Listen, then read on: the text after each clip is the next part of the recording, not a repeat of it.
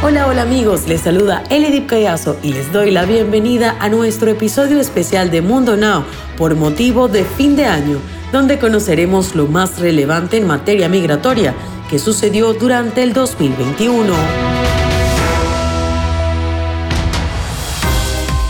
Gobierno revierte el plan de Trump sobre inmigración legal.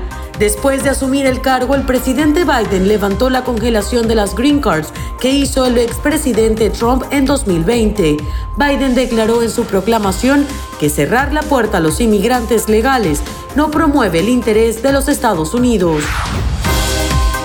Restricciones de viaje. La nación norteamericana se mantuvo haciendo constantes cambios de acuerdo a las recomendaciones de expertos con respecto al desarrollo del coronavirus y los viajes dentro y fuera del país durante todo el año 2021. Hubo varias actualizaciones sobre qué países tenían prohibido ingresar temporalmente, requisitos de vacunas y retrasos en el procesamiento relanzamiento de la regla del empresario internacional. En mayo de 2021, la administración de Biden declaró su plan para promover el programa y relanzar la regla del emprendedor internacional. Más adelante, el DHS anunció que resucitaría el programa IER, ya que va de la mano con el espíritu empresarial acogedor de nuestra nación. La medida se produjo en respuesta a las empresas de capital riesgo que han instado a la administración a respaldar el programa y permitir que miles de fundadores de nuevas empresas se muden o permanezcan en Estados Unidos para hacer crecer sus negocios.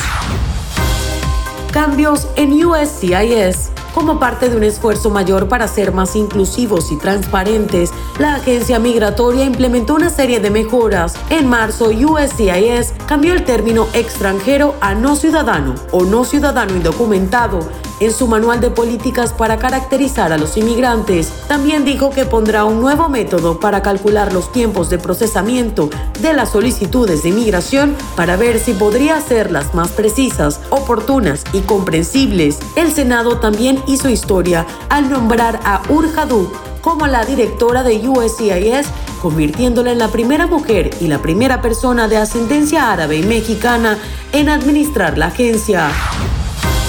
Tribunal de Apelación de Estados Unidos niega pedido para rescindir Quédate en México. El programa contra inmigrantes parece estar lejos de acabarse. Un tribunal federal de apelaciones en Estados Unidos rechazó la petición del gobierno del presidente Joe Biden para suspender el programa Quédate en México, que obliga a los solicitantes de asilo a permanecer en el país mientras se resuelven sus casos en territorio estadounidense.